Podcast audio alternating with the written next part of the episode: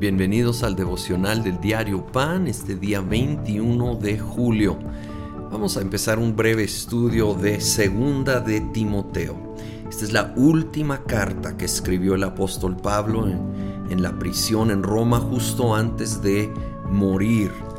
Y está escribiendo en una manera muy íntima, muy personal a su hijo espiritual Timoteo capítulo 1, versículo 5 dice, traigo a la memoria tu fe sincera, la cual animó primero a tu abuela Loida y a tu madre Eunice, y ahora te anima a ti. De eso estoy convencido. Por eso te recomiendo que avives la llama del don de Dios que recibiste cuando te impuse las manos. Y Él está recordando el legado de una madre, de una abuela, no menciona a los hombres. De hecho, sabemos que el padre de Timoteo no era creyente. Pero cómo una persona en la familia puede marcar la diferencia, no solo en su vida, pero aún en la siguiente generación. Estas dos mujeres fueron cruciales para que Timoteo creciera a ser un gigante en la fe, un pilar en el primer siglo. Ánimo, ánimo, cualquiera que sea tu contexto el día de hoy, si estás en una situación donde eres el único de los pocos creyentes en tu familia, tú puedes marcar la diferencia y, nos llama, le llamó a Timoteo y nos llama a todos a avivar la llama del, del don de Dios. Dios pone en nosotros dones, talentos, habilidades y de la mano con ello tareas llamados, propósitos y a veces la llama de ese don, la pasión, se puede ir apagando.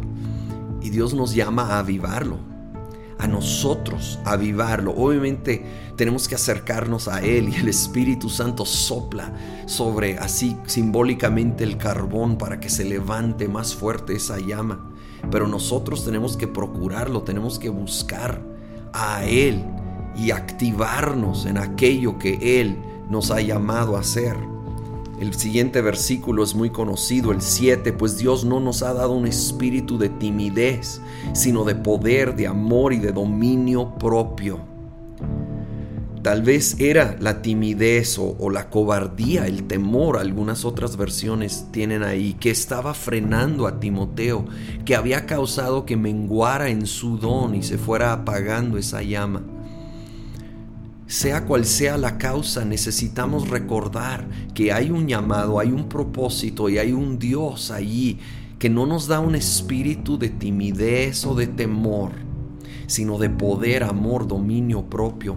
Es tiempo resistir todo espíritu que nos esté apagando, particularmente si es timidez, si es temor.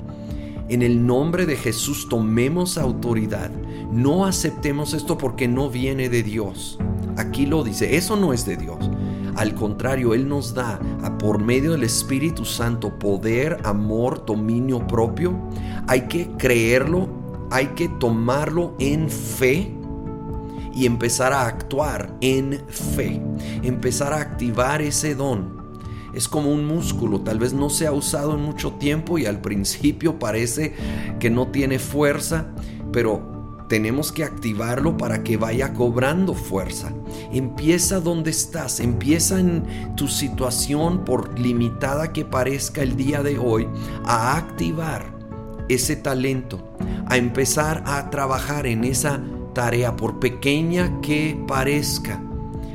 Y resiste, lo repito, resiste todo lo que te esté frenando, desde apatía, desde lo que sea, pero particularmente aquí enfatiza timidez, temor, no viene de Dios. En el nombre de Cristo Jesús en este momento resistimos todo espíritu de timidez, todo espíritu de temor. No viene de parte de Dios y no vamos a aceptarlo, no vamos a conformarnos con aquello.